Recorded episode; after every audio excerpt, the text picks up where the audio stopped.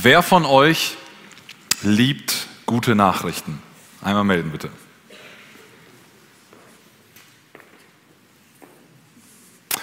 Es ist interessant, genauso wie eben im Gottesdienst, ihr überrascht mich, also im ersten Gottesdienst. Ich glaube, der größte Teil hat sich nicht gemeldet. Also es sind nicht alle von uns, die gute Nachrichten lieben. Ich liebe gute Nachrichten. Ich liebe es, wenn Leute mir irgendwie interessante Neuigkeiten weitergeben, Dinge, die gut sind, etwas Schönes, was sie erlebt haben, was sie glücklich macht und so weiter. Ich habe einen sehr guten Freund, der kann zum Beispiel, also der als Beispiel, er kann mit guten Nachrichten nur sehr schlecht hinterm Berg halten. Also erfährt er mal was Gutes, dann muss das sofort raus. Vor vielen Jahren war seine Frau schwanger und ähm, wir waren zu dem Zeitpunkt, also nicht die ganze Schwangerschaft, aber in dem Moment, dass ich mit ihm zusammen war, waren wir in einer Sporthalle, haben Volleyball gespielt, hier damals in der äh, äh, Emma-Schule mit der Jugend. Und er bekam einen Anruf von seiner Frau und seine Frau teilte ihm in dem Moment mit, es ist nicht ein Kind, sondern zwei. Die sitzen übrigens hier hinten. Ähm, also sie ist mit Zwillingen schwanger, nicht nur mit einem Kind. Und diese Nachricht, diese gute Nachricht, ähm, also ich verbuche es mal als gute Nachricht, die hat er sofort in die ganze Sporthalle reingerufen. Wir kriegen Zwillinge.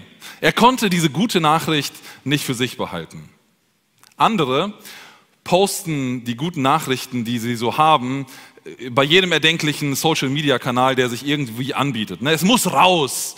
Wenn jemand verlobt ist, dann geht diese, diese Meldung auch sofort raus. Es verbreitet sich wie ein Lauffeuer. Und so könnten wir viele Situationen aufzählen, wo gute Nachrichten eigentlich raus müssen. Und diese meisten, die meisten der guten Nachrichten haben es ja gemeinsam, dass sie nach draußen wollen.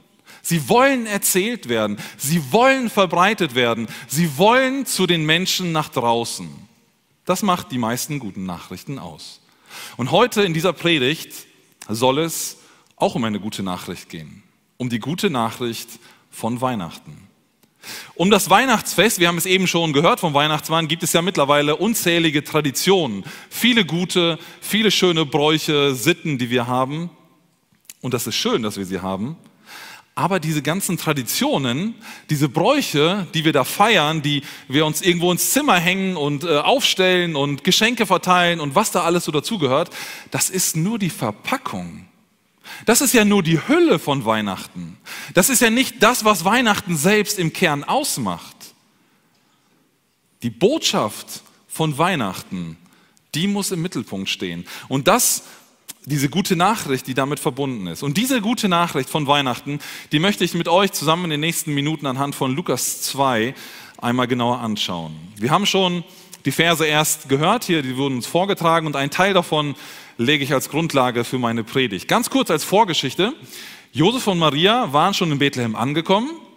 Sie hatten endlich einen Platz zum Übernachten gefunden in einem Stall, ne, bei dem Esel und bei den anderen Tieren, die da waren.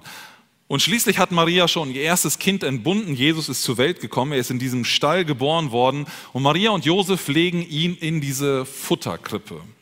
Also da, woraus die Tiere eigentlich fraßen, ihre Mahlzeit bekommen haben, dort legten sie ihr Baby hinein. So lesen wir es in den Versen direkt vor unserem Bibeltext. Und ich lese jetzt ab Vers 8. Und es waren Hirten in derselben Gegend, die auf freiem Feld blieben und des Nachts Wache hielten über ihre Herde.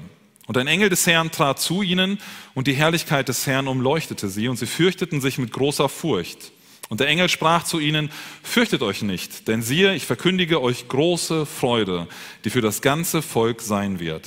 Denn euch ist heute ein Retter geboren, der ist Christus, der Herr in Davids Stadt. Und dies sei euch das Zeichen, ihr werdet ein Kind finden, in Windeln gewickelt und in einer Krippe liegend. In diesem Text werden wir nun in eine Szene mitgenommen, die sich zeitgleich, etwa zeitgleich mit dem abspielte, was vorher passierte. Also Jesus kommt zur Welt in diesem Stall und außerhalb von Bethlehem, also draußen vor dem Ort, finden wir diese Hirten. Die Hirten sind dort und sie sind auf freiem Feld, so sagt es der Text, bei ihrer Herde, Vers 8. Das ist erstmal nichts Außergewöhnliches. Das ist völlig normal. Die Hirten gehen ihrem Job nach. Die sollen auf die Schafe aufpassen. Auch nachts können wilde Tiere kommen. Diebe können kommen, die sich an der Herde da bereichern wollen. Die Hirten haben ihren Auftrag, die müssen da Nachtschicht schieben und auf die Schafe aufpassen. Soweit, so ungewöhnlich, äh, so gewöhnlich. Also in dieser Situation ist erstmal alles normal. Das hatten die Männer vermutlich schon unzählige Male vorher auch so gemacht. Aber dann plötzlich passiert etwas Ungewöhnliches, etwas Übernatürliches passiert. In Vers 9 lesen wir davon, dass ein Engel des Herrn, also ein Bote Gottes, den Gott schickt, ein Engel zu den Hirten kommt. Und zusätzlich zu dem Engel, also zu dieser Erscheinung, zu diesem Wesen, das sie auf einmal da sehen, leuchtet es um die Hirten auf einmal ganz hell. Und der Text sagt, die Herrlichkeit des Herrn umleuchtete sie. Also mitten in diese dunkle, gewöhnliche Nacht passiert auf einmal etwas ganz Außergewöhnliches. Gott selber greift ein. Und die Hirten, die sind von dieser Erscheinung, von dieser Situation richtig geschockt. Im Text heißt es, sie hatten große Furcht. Kann ich nachvollziehen. Ich weiß nicht, wie es dir geht, aber wenn du in der Nachtschicht bist irgendwo und es ist alles schön ruhig und es geht so seinen gewohnten Gang und auf einmal pff, kommt so ein helles Licht und jemand spricht zu dir, der vorher nicht da war, ich glaube, man kann nachvollziehen, warum diese Männer auf einmal eine große Furcht hatten. Aber es kommt hier nicht auf die Situation an, dass ein Engel kommt, sondern es kommt darauf an, was sagt der Engel? Was ist die Botschaft dieses Engels? Und die hören wir ab Vers 10. Da sagt der Engel, fürchtet euch nicht. Denn siehe, ich verkündige euch große Freude, die für das ganze Volk sein wird. Erst einmal hören wir davon, dass der Engel eine große Freude zu verbreiten hat, zu verkünden hat. Und diese Freude, die er hat, die ist nicht für die Ausgewählten, für ein paar exklusive Menschen, für die High Society, für die besonders hübschen, die besonders reichen, die besonders intelligenten, die besonders reichen oder erfolgreichen Menschen. Nein, sie sagen, diese Freude wird für das ganze Volk sein. Sie ist für alle da. Die Furcht, die die Hirten haben, diese Angst, die sie in dem Moment erstmal erleben, weil diese außergewöhnliche Situation eintritt, soll durch Freude ersetzt werden. Die Engel wollen ihnen diese Furcht nehmen und wollen ihnen anstelle dessen Freude geben. Und ich meine, die Botschaft von Weihnachten verbreitet Freude. Deshalb ist Weihnachten ja oder sollte Weihnachten ein Freudenfest sein. Deshalb sind damit ja so viele freudebringende Traditionen verknüpft. Sie sollen alle darauf hinweisen, dass Gott eine Botschaft der Freude für uns Menschen hat. An Weihnachten kommt Freude in die, in die Welt. Und der Engel liefert auch sofort die Begründung für die Freude. Wir lesen im nächsten Vers, denn, also freut euch, denn euch ist heute ein Retter geboren, der ist Christus, der Herr in Davids Stadt. Und hier mit dieser Aussage sind wir beim Kern von Weihnachten angekommen, bei der eigentlichen Essenz, worum es geht. Das ist Gottes gute Nachricht von Weihnachten. Das ist Gottes gute Botschaft für die Hirten damals und für alle nachfolgenden Menschen, die danach gelebt haben. Ein Retter ist geboren. So weit, so gut. Jetzt fragst du dich aber vielleicht, Rettung ja, aber wovon? An Weihnachten ist der Retter ja geboren, aber weswegen muss ein Mensch gerettet werden, der einfach lieb und brav sein Leben vor sich hin lebt, keine bösen Taten macht, er versucht ein gutes, moralisch hochwertiges Leben zu führen. Wovon soll dieser Mensch gerettet werden? Und genau darauf gibt ein anderer Teil der Weihnachtsgeschichte die Antwort. Wir finden ihn nicht im Lukas-Text, sondern in einem anderen Evangelium, in Matthäus 1. Da erscheint ein Engel dem Josef, also dem Verlobten von Maria, und sagt, er soll seine Verlobte nicht verlassen, weil sie ja schwanger geworden ist, sondern er soll bei ihr bleiben, er soll sie heiraten. Und ähm, dann sagt er ihr folgendes, und sie, also Maria, wird einen Sohn gebären und du sollst seinen Namen Jesus nennen, denn er wird sein Volk retten von seinen Sünden. Es geht also nicht bei der Rettung um die Rettung aus einer finanziell schwierigen Situation, in der wir Menschen vielleicht stecken. Es geht auch nicht um die Rettung aus einer brenzligen oder gefährlichen Situation, in der du vielleicht steckst. Es geht nicht um die Rettung vor einem sozialen Abstieg, den wir Menschen vielleicht erleben können. Es geht nicht um die Rettung von irgendetwas Alltäglichem, in dem wir Menschen uns befinden können. Es geht um die Rettung aus unseren Sünden. Und da hängen alle Menschen mit drin, du und ich. Wir sind sündig. Jeder Mensch hier in diesem Raum ist bereits in seinem Leben schuldig geworden. Jeder von uns, egal ob jung oder alt, hat Gottes Gebote, Gottes Maßstäbe, wie Gott sich ein Leben vorstellt, wie ein Leben gelingen soll, mindestens einmal schon gebrochen. Und damit sind wir Sünder. Du und ich. Jeder von uns. Paulus beschreibt das im Römerbrief im Neuen Testament wie folgt. Er sagt, denn alle haben gesündigt und die Herrlichkeit Gottes verloren. Alle Menschen. Und aus der Nummer kommen wir beide nicht mehr raus. An einer anderen Stelle im Neuen Testament, in Jakobus, 1, äh, Jakobus 2, Vers 10 heißt es, denn wer das ganze Gesetz hält und nur gegen ein einziges Gebot verstößt, der ist an allen, allen schuldig geworden. Also lebst du ein einwandfreies Leben, brichst aber ein Gebot von Gott, dann bist du im Sinne des Gesetzes schuldig geworden. Und das ist ja auch logisch, oder? Ich meine, in unserem Alltag ist das genauso. Du kannst ein redlicher Bürger sein, du kannst alles gut machen, du kannst dich an jedes Gesetz in Deutschland halten. Begehst du einmal einen Bankraub, dann wirst du aufgrund dieses, dieser Übertretung, dieses einen Gesetzes, dass du nicht eine Bank ausrauben darfst, für schuldig erklärt. Du bist des Gesetzes schuldig geworden und wirst dementsprechend verurteilt. Gut, jetzt könnte man sagen, okay, dann bin ich halt ein Sünder. Was, was macht das für einen Unterschied? Wir sind doch alle Sünder, sagt die Bibel doch auch. Was macht das also? Was ist die Folge der Sünde? Was ist die Konsequenz der Übertretung von Gottes Gesetzen? Die Bibel beschreibt es in Römer 6, Vers 23 so. Sie sagt, denn der Lohn der Sünde ist der Tod. Das, was logisch aus der Sünde hervorkommt, ist der Tod, ist die Trennung von Gott. Und es, es, zeigt sich, um vor dieser Konsequenz, vor dieser Folge bewahrt zu werden, schickt Gott den Retter. Das ist genau die Botschaft. Gott schickt den Retter in diese Situation. Jeder Mensch ist schuldig. Jeder Mensch hat Gottes Gebote übertreten. Und Gott schickt einen Retter, um genau daraus zu retten. Gott wusste von Anfang an, dass kein Mensch sich selber retten kann. Kein Mensch ist in der Lage, ein perfektes Leben zu führen, vom Anfang bis zum Ende. Kein Mensch ist in der Lage, von sich aus Gottes Maßstäben zu genügen. Wir brauchen die Hilfe von außen. Wir brauchen diese Rettung von Gott. Und genau deshalb hat Gott jahrhundertelang, bevor Jesus geboren wurde, Propheten geschickt, äh, Lehrer geschickt, die in das Volk Israel gegangen sind und immer wieder dem Volk Israel von diesem Retter erzählt haben und gesagt haben, es wird dieser Retter kommen. Es wird diese Situation eintreten, wenn der Retter da ist, der uns retten kann aus unserer Schuld, aus unserer aus unseren Sünden. Dieser Christus, von dem der Engel hier spricht, dieser Christus wird irgendwann kommen. Christus ist nicht der Nachname von Jesus. Ne? Wir sagen immer, Jesus Christus ist nicht der Nachname, so wie mein Name, Nachname Ferderer ist.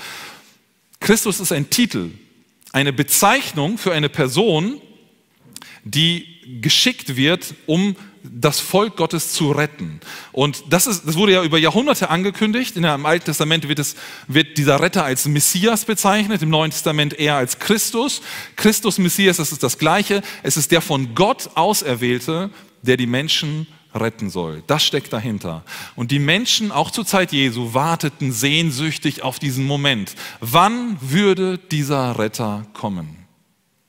Und auch die, die Menschen zur Zeit Jesu warteten darauf. Und der Engel kommt jetzt zu den Hirten und sagt ihnen, ich habe eine Botschaft der Freude für euch, weil dieser Moment, auf den wir jahrhundertelang gewartet haben, jetzt eingetreten ist. Jetzt. Der Retter ist auf die Welt gekommen. Christus ist da. Und dann gibt der Engel den Hirten abschließend noch einen Hinweis, woran sie den, diesen Retter erkennen. Er ist eben nicht als Herrscher gekommen, nicht auf dem roten Teppich, nicht mit Glamour und Pomp und was weiß ich. Sie finden diesen Retter der Welt in einem Stall. Und er sagt, und dies sei euch das Zeichen, ihr werdet ein Kind finden, in Windeln gewickelt und in einer Krippe liegend. Der Retter der Welt kommt als kleines Baby auf diese Welt. Gott greift in die Geschichte der Menschheit ein. Das ist die gute Nachricht von Weihnachten. Gott schickt den Retter. Ich las gestern eine Geschichte einer Rettung, die ziemlich gut veranschaulicht, wie die Rettung von uns Menschen funktioniert. 2007 im Juni in Garmisch-Partenkirchen also im Süden Deutschlands, ist ein, ein Bergsteiger, der aus München kommt, der wollte eine Tour machen, eine Wandertour. Er hatte sich neue Steigeisen gekauft und wollte diese einmal ausprobieren. Also nicht bis zum Gipfel der Zugspitze, aber auf den Gletscher hoch, um einmal diese Dinger auszuprobieren. Und er ähm, geht los, er wandert und irgendwann kommt er an diesen Gletscher, auf den er drauf wollte, legt sich die Steigeisen an, wandert weiter, probiert diese Dinge aus, es funktioniert gut und auf dieser ganzen Wanderung hat er nur sehr wenig andere Bergsteiger, Wanderer getroffen. Also er ist fast ganz alleine unterwegs, Wetter ist gut, Himmel ist klar und er ist gut unterwegs. Auf einmal auf diesem Schneefeld, auf diesem Gletscher bricht er ein. Direkt unter ihm ist unter der dünnen Schneedecke, die die obere Schicht äh, bedeckt, ist nichts drunter, also kein Gletscher, und er stürzt runter. Und er rutscht etwa zehn, oder fällt zehn Meter in die Tiefe, äh, wo er dann aufschlägt auf den Boden. Glücklicherweise nicht verletzt, nur also Schmerzen so ein bisschen, aber nichts gebrochen. Und ähm, er merkt aber sehr schnell, dass er in einer brenzligen Situation sich befindet. Es ist eine Gletscherspalte, die sich aufgetan hat und das passiert anscheinend bei Gletschern immer wieder, dass an verschiedenen Stellen sich eine Spalte öffnet und die war vom Schnee, vom frisch gefallenen Schnee so überdeckt, dass er diese Spalte nicht sehen konnte und er schaut nach oben und sieht dann nur das kleine Loch, durch das er durchgefallen ist und der Rest der Schneedecke hält immer noch wie so ein Dach darüber. Und er sitzt in dieser Gletscherspalte. Keine Menschen draußen unterwegs, er hat nur wenig Materialien mit, weil er eine kurze Wanderung machen wollte und er probiert mit seinen Werkzeugen, die er da hat, irgendwie an dieser Wand hochzukommen. Aber es ist halt Eis, es ist ein Gletscher. Er kommt da nicht hoch. Irgendwann probiert er sich so abzustürzen mit dem Rücken, mit den Füßen nach vorne und so hochzukommen irgendwie. Das geht auch einige, ein Stück weit gut, aber die Spalte wird oben breiter und er kommt da nicht raus, weil er zu kurz ist. Er hat keinen Gegendruck mehr und er rutscht wieder runter. Da sitzt dieser Mann in dieser Gletscherspalte und ist gefangen. Er kommt aus dieser Klemme nicht mehr heraus. Und genau so, genau so wie diesem Mann geht es uns Menschen. Wir sitzen selbst verschuldet, weil wir Schuld auf uns geladen haben, weil wir Gottes äh, Gebote übertreten haben, sitzen wir in der Klemme. Wir kommen da aus uns selbst nicht heraus. Manche Menschen versuchen gut zu sein ein gutes Leben zu führen, moralisch hohe Standards an sich anzulegen und denken, okay, wenn ich so ein guter Mensch bin, dann wird das schon irgendwie klappen. Aber nur dadurch, dass du ein guter Mensch wirst, wirst du deine Schuld nicht los. Manche Menschen versuchen es mit anderen Religionen oder mit Ideologien, denen sie nachfolgen. Aber auch dadurch wirst du deine Schuld nicht los. Auch dadurch ist deine Sünde immer noch an dir. Du sitzt fest Du bist in dieser Gletscherspalte gefangen. Zurück zu dem Bergsteiger. Am nächsten Tag, also er sitzt in dieser Spalte, schon über Nacht, es war ein Sonntag und über Nacht ist er immer noch da drin, er versucht sich krampfhaft irgendwie wach zu halten, um bloß nicht einzuschlafen und dann zu erfrieren. Am nächsten Tag, am Vormittag, werden seine Kollegen misstrauisch. Er ist nicht zur Arbeit erschienen und sie wussten, was er, was er vorhatte, dass er da auf diesen äh, Gletscher wollte. Und am Nachmittag ist er immer noch nicht auf der Arbeit erschienen und sie benachrichtigen die Polizei. Die Bergwacht dort in Garmisch, in Greinau wird ähm, alarmiert und ähm, ja, sie fangen an, ihn zu suchen. Das Wetter ist mittlerweile miserabel. Man kann nur noch etwa drei Meter weit sehen. Der Nebel ist ganz stark, es regnet. Und der Hubschrauber, der von oben das Ganze absuchen sollte, nach irgendwelchen Hinweisen, ob man ihn sieht, der muss abdrehen. Es hat keine, keinen Sinn. Nur diese paar Männer der Bergwacht, das sind sechs oder acht Männer, die da unterwegs sind, die gehen weiter. Einer von ihnen in den 70er Jahren selbst mal abgestürzt und wurde den ganzen Berg runtergeschleppt von anderen Bergleuten. Er sagte, wir müssen weitermachen, wir müssen suchen. Und die Männer suchen und suchen und suchen und suchen und finden nichts. Es wird dunkel, es hat keinen Zweck mehr, sie drehen um, ohne zu wissen, dass sie 30 Meter von diesem äh, Abgestürzten nur entfernt waren auf dem Gletscher und ihn nicht gesehen haben. Am nächsten Tag starten sie erneut und die, das Wetter ist immer noch schlecht und sie sind immer noch, der Hubschrauber kann nicht fliegen und sie gehen aber trotzdem und suchen weiter und irgendwann hört einer ein schwaches Rufen. Und sie gehen zu dieser Spalte, die sie dann entdecken, holen ihn heraus aus dieser Gletscherspalte und ein Hubschrauber holt ihn dann ab. Dieser Bergsteiger hat überlebt. Er wurde gerettet, weil diese Bergretter allen Widrigkeiten getrotzt haben. Und entgegen der Prognosen, schlechtes Wetter, lange Zeit, nach 48 Stunden ihn aus dem Eis zu holen, entgegen dieser Prognosen auf eine erfolgreiche Suche, haben sie trotzdem weitergesucht, haben trotzdem weitergemacht und haben alles gegeben, um diesen Mann zu retten. Eigentlich sind wir Menschen genauso verloren wie dieser Bergsteiger, der in dieser Spalte saß. Die Prognose auf Rettung aus unserer Schuld, aus unserer Sünde, die ist definitiv gleich Null. Es gibt keine Aussicht für uns Menschen, aus unserer Schuld, aus unserer Sünde selbst irgendwie herauszukommen. Rettung ist erst möglich, weil Gott seinen Sohn als Retter auf diese Erde schickt und er durch alle Widrigkeiten des menschlichen Lebens hindurch für unsere Schuld bezahlt.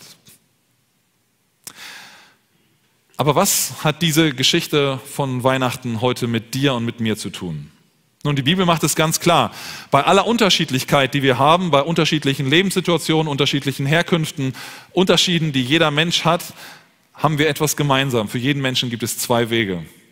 Der erste Weg, du glaubst der Bibel, du glaubst Gott und lässt dich von ihm retten aus deiner Schuld. Das ist die eine Alternative. Die andere Alternative ist, du glaubst Gott nicht, du glaubst der Bibel nicht und wirst nicht gerettet. Der erste Weg führt in den Himmel zu Gott, der zweite Weg führt weg von Gott zu einem Ort, den die Bibel Hölle nennt, wo wir von Gott getrennt sind, ewig, für die ganze Ewigkeit, für immer. Und der Ball liegt jetzt bei uns. Die Entscheidung liegt bei uns. Diese zwei möglichen Alternativen sind da. Gott zeigt sie uns und die Frage ist, wie reagieren wir darauf? Gott lässt dir die freie Wahl. Gott zwingt niemanden zu sich. Gott drückt das niemandem auf, sondern Gott gibt uns die freie Wahl zu entscheiden, wie wir leben möchten. Aber Gott möchte, dass dieses Weihnachten, dieses Weihnachtsfest für dich auch endlich zu einem Fest wirklicher Freude wird.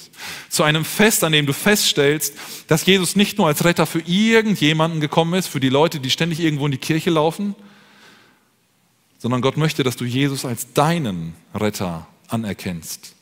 Dazu ist es notwendig, dass du erkennst, dass du selbst sündig bist, dass du Schuld auf dich geladen hast und dass du musst deine eigene Begrenztheit anerkennen und glauben, dass Jesus alleine dich von deiner Schuld, von deiner Sünde befreien kann. Und dann wird diese Nachricht von Weihnachten für dich zur guten Nachricht von Weihnachten. Sie wird dein Leben verändern. Sie wird dir wahre Freude geben. Du wirst eine Freude erleben, die du vorher nicht erklären kannst. Alle Angst, alle Furcht hat dann keinen Sieg mehr über dich. Ich vermute aber, dass die allermeisten von uns, die hier in dem Saal sind, diese Entscheidung für Jesus schon getroffen haben. Die allermeisten von uns sind schon Kinder Gottes. Du hast schon anerkannt, dass du nicht alleine aus deiner Schuld herauskommst. Du hast schon anerkannt, dass du Jesus als deinen Retter brauchst und hast Gott im Glauben angenommen dann gilt dir heute trotzdem diese Botschaft von Weihnachten. Gott schickt seinen Retter. Wenn du diese Tatsache, dass Gott den Retter schickt auf diese Welt, einfach so als bekannt verbuchst und denkst, ja, weiß ich, äh, habe ich schon hundertmal gehört oder tausendmal, dann solltest du dich vielleicht noch einmal tiefer damit auseinandersetzen. Führ dir mal vor Augen, wovon Christus dich gerettet hat. Wo würdest du heute sein, wenn Jesus nicht in dein Leben gekommen wäre? Und lass das mal wirklich auf dich wirken. Was wäre in deinem Leben, wenn Jesus nicht dein Retter geworden wäre? Ich bin überzeugt, dass uns diese gute Nachricht, die auch die Kernbotschaft der ganzen Bibel ist, dass Gott seine Rettung uns anbietet, dass sie uns wirklich jede Angst, jede Furcht nehmen wird. Sie wird diese Furcht, diese Angst gegen Freude austauschen und diese Freude kann auch nicht durch äußere Umstände dieser Welt getrübt werden. Es ist eine Freude, die unerklärlich ist, weil sie in uns von Gott ist und nicht durch die Umstände irgendwie nur beeinflusst wird. Vielleicht steckst du ja gerade in privaten, in persönlichen Problemen. Das Leben läuft eben nicht mehr so rund. Deine Träume haben sich nicht so erfüllt, wie du sie dir in deiner Jugend ausgemalt hast. Die Beziehungen sind schwieriger als früher, das Geld ist auch immer knapp und die Gesundheit lässt vielleicht auch zu wünschen übrig. Oder vielleicht steckst du noch ganz am Anfang deines Lebens und es ist so viel Ungewissheit vor dir. Wie wird es denn werden? Ne, es gibt so viele Fragen, die offen sind. Arbeitsplatz, Ehepartner, gesellschaftliche Entwicklungen, geht das Land den Bach runter? Was passiert in der Zukunft? Was ist morgen? Wir wissen es nicht. Aber all diese persönlichen Herausforderungen, diese Schwierigkeiten, in denen wir stecken, diese können unseren Lebensalltag wirklich trüben. Sie können ihn einengen, sie können uns depressiv werden lassen. Aber gerade dann, wenn du das erlebst, wenn du so etwas fühlst im Moment, gerade dann solltest du diese Empfindungen nicht einfach durch die bloße Verpackung von Weihnachten überdecken. Es geht dir zwar dreckig, du weißt nicht, wo es hingeht, aber einfach schön viel feiern, schön viel Lichter aufhängen, schön viel Geschenke verteilen und bekommen und dann ist erstmal, sind diese Probleme erstmal irgendwie erstickt. Nein, gerade dann, gerade dann gilt für dich heute erneut der Ruf dieses Engels. Fürchte dich nicht, denn siehe, ich verkündige dir große Freude, die für das ganze Volk sein wird. Jesus ist für dich auf diese Welt gekommen, für dich gestorben, für dich auferstanden. Und das verändert alles. Jeder Tag unseres tristen Alltags sollte von dieser Nachricht, von dieser guten Nachricht durchdrungen werden. Und ich glaube fest, dass wir eine Veränderung erleben werden von Gott, weil das Evangelium uns neue Kraft geben wird. Dann wird die Nachricht von Weihnachten für dich erneut zu einer guten Nachricht. Du erlebst jeden Tag neu, was es heißt, von Christus gerettet zu sein und aus dieser Kraft zu leben. Das ist der erste Teil gewesen von der guten Nachricht von Weihnachten. Gott sendet seinen Retter. Der zweite Teil ist deutlich kürzer. Gott ermöglicht Frieden. Ich lese einmal die Verse 13 bis 14. Und plötzlich war bei dem Engel eine Menge der himmlischen Herrscher, die Gott lobten und sprachen, Herrlichkeit Gott in der Höhe und Friede auf Erden in den Menschen des Wohlgefallens. Hier ändert sich die Ausgangssituation. Wir hatten eben mehr die Hirten und ein Engel und auf einmal ist da ein ganzes Heer von Engeln, die, das, das ganze Heer des Himmels, so heißt es hier, ähm, und die erweitern die Weihnachtsbotschaft jetzt noch. Gott schickt nicht nur den Retter, wie eben gesagt, sondern Gott ermöglicht Frieden. Vers 14.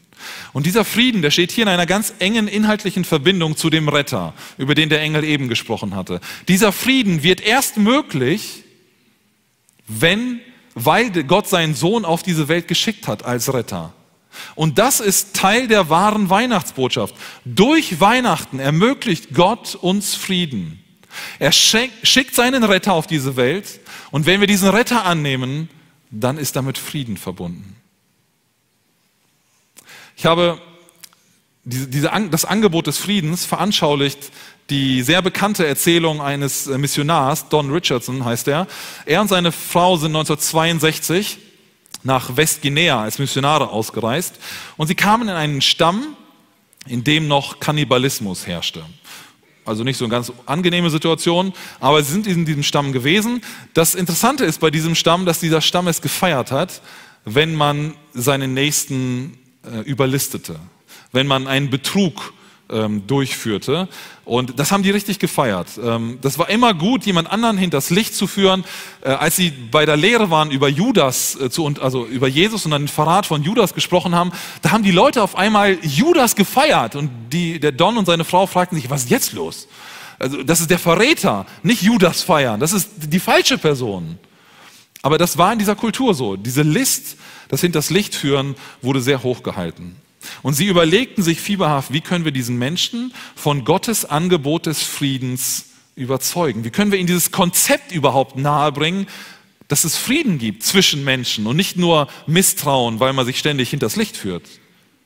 Irgendwann bekamen sie die Sitte dieses Volkes mit, wenn zwei verfeindete Stämme in Streitigkeiten waren und diese Streitigkeiten beilegen wollten, dann gab es ein ganz, bestimmte, ein ganz bestimmtes Ritual. Ein normaler Friedensvertrag hätte ja nicht geholfen. Irgendwie eine Vereinbarung zu treffen, wäre nicht sinnvoll gewesen, weil man ja immer davon ausgeht, der andere will mich betrügen, weil man es ja selber auch gemacht hat.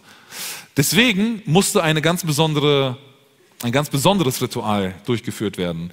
Die beiden Anführer, Häuptlinge der beiden Stämme treffen sich. Und wenn sie wirklich Frieden schließen mit, wollten miteinander, dann tauschten sie ihre Söhne miteinander aus. Also der eine schickte seinen Sohn auf die andere Seite und der andere auf diese Seite. Das hatte den Vorteil, dass man den anderen jetzt vertrauen konnte. Es war ein wirklicher Frieden. Wenn der andere Stamm auf einmal etwas getan hätte, was eben ein Betrug wäre oder den Frieden wieder brechen würde, dann wäre es dem Sohn auf der anderen Seite nicht gut gegangen.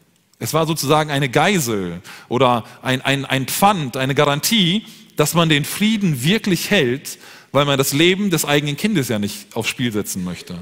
Es wurde ein Friedenskind ausgetauscht. Und so hatte Don Richardson die perfekte Vorlage für den Frieden von Gott. An Weihnachten schenkt Gott uns Menschen sein Kind. Jesus kommt als Friedenskind auf diese Welt. Gott ermöglicht Frieden zwischen Gott und Menschen dadurch, dass er sein Friedenskind in die Arme von sündigen Menschen legt. Und Jesus auf dieser Welt lebt, in der Hand von sündigen Menschen. Gott bietet Frieden an. Wer Gottes Bedingungen annimmt, der erfährt wirklichen Frieden. Welcher Mensch sehnt sich denn nicht nach Frieden? Ich würde sagen, jeder von uns möchte gerne Frieden. Wir Menschen brauchen Frieden zwischen den Völkern, im Moment gefühlt mehr denn je. Überall auf der Welt gibt es Kriege, ähm, brutale Vorgehen. Wir brauchen Frieden zwischen den Völkern. Wir brauchen aber auch Frieden auf persönlicher Ebene. Es kommt immer wieder vor, dass wir persönliche Gegner haben, Menschen, die es nicht gut meinen mit uns, mit denen wir im Streit liegen. Und wir brauchen Frieden zwischenmenschlich. Wir brauchen Frieden in unseren Beziehungen, in den familiären Beziehungen, zu unseren Eltern, zu unseren Geschwistern, zu unserem Ehepartner, zu unseren Kindern. Wir brauchen Frieden zwischen uns. Und wir brauchen Frieden mit uns selbst. Wie viele von uns sind unzufrieden mit sich selber, weil sie mit ihrem Aussehen nicht zufrieden sind, mit dem Charakter, mit den Fähigkeiten, die sie vielleicht haben, mit der Lebenssituation, in der sie drinstecken. Wir Menschen brauchen Frieden, jeder von uns. Aber wisst ihr was? Zuallererst brauchen wir Frieden mit Gott. Und dieser Frieden mit Gott wird erst durch das Annehmen des Retters möglich. Wovon ich gerade sprach, Gott schickt seinen Sohn als Friedenskind, als Retter auf diese Welt. Und wenn wir ihn annehmen, also wenn wir akzeptieren, dass wir schuldig sind, dass wir uns nicht selber befreien können, wenn wir diese Rettung annehmen, dann schenkt Gott uns Frieden. Paulus sagt das im Römerbrief, Kapitel 5, Vers 1, da wir nun gerechtfertigt worden sind aus Glauben, so haben wir Frieden mit Gott durch unseren Herrn Jesus Christus. Durch Jesus Christus gibt es die Möglichkeit auf einen Frieden mit Gott. Durch Jesus Christus stehen wir Menschen nicht mehr in Feindschaft zu Gott. Und das ist nur der Fall, weil Jesus als Retter auf diese Welt kam. Wenn du in deinem Leben Frieden erfahren willst, der mit dem menschlichen Verstand nicht zu erklären ist, mit unserer Logik, mit unserem rationellen Denken, dann musst du Jesus als deinen Retter akzeptieren. Dieser Friede Gottes erfüllt einen Gläubigen auch angesichts schlimmster und widrigster Umstände. Dieser Friede, den wir bekommen als Kinder Gottes, hat dazu geführt, dass Millionen von Christen in den Tod gegangen sind mit einem Frieden, der nicht erklärbar ist von außen, der unseren Verstand übersteigt, weil Gott ihn in unser Herz gelegt hat, weil Gott uns Christen diesen Frieden schenkt den wir nicht erklären können. Und wir wissen, wir sind in Gottes Hand, egal was um uns herum los ist. Und wir gehen zu ihm. Das ist das ultimative Ziel. Lasst mich abschließen mit einer Geschichte aus dem Jahr 490 vor Christus. Es geht um die Schlacht bei Marathon in Griechenland. Dort trifft ein Herr der Perser das eingedrungen ist auf das griechische Festland, auf ein Heer des Stadtstaates Athen. Da war noch ein anderer Stadtstaat dabei, eine andere Polis. Aber diese beiden großen Heere stehen sich gegenüber, 10.000 und auf der anderen Seite 12.000 bis 15.000 Soldaten, die in dieser Schlacht sind. Und sie treffen sich beim Marathon. Und das, ähm, der Sinn dieser Schlacht oder das Ziel der Athener ist es dabei, die Perser in Marathon zu besiegen, um sie abzuhalten, damit sie nicht weiter marschieren können, 42, irgendwas Kilometer bis nach Athen und dann die Stadt Athen belagern und auch zerstören. Also es ist die letzte Möglichkeit dieser Athener, den Feind wegzuhalten. Und sie werfen sich in diese Schlacht und sie führen diese Schlacht und die Athener gewinnen tatsächlich diese Schlacht gegen die Perser. Und es ist sehr viel später ist überliefert, nicht ganz klar, ob es wirklich so stattgefunden hat, aber es wird erzählt, dass ein Läufer in Athena in voller Waffenrüstung diese 42 Kilometer läuft, von Marathon bis nach Athen. Daher kommt der Marathonlauf, diese Strecke, die Distanz zumindest. Und er läuft in die Stadt hinein und berichtet seiner, seiner Stadt, dass der Feind besiegt ist. Er hat die gute Nachricht, das Evangelium. Er hat die gute Nachricht, der Feind ist besiegt, die Gefahr ist gebannt, die Stadt kann aufatmen. Das ist die gute Nachricht der Rettung Athens. Heute an Weihnachten fokussieren wir uns auf die beste gute Nachricht aller Zeiten. Die gute Nachricht von Weihnachten ist folgende. Erstens, Gott schickt den Retter. Jesus kommt auf diese Welt, um dich aus deiner Sünde zu retten, weil du das nicht selber kannst, weil du gefangen bist in deiner Schuld. Und zweitens, Gott ermöglicht Frieden. Gott gibt uns sein Friedenskind, um uns einen übernatürlichen Frieden zu schenken, wenn wir sein Angebot der Rettung annehmen. Ich wünsche dir heute, dass du diese gute Nachricht von Weihnachten zu deiner persönlichen guten Nachricht machst. Zu einer Nachricht, die dir Angst wegnimmt, die dir die Furcht wegnimmt und eine wirkliche Freude in dein Leben hineinbringt, die einen Frieden in dein Leben hineinbringt, den du nicht erklären kannst. Und das geschieht, wenn du Jesus als Retter aus deiner Schuld annimmst. So, wie es die Engel verkündet haben. Amen.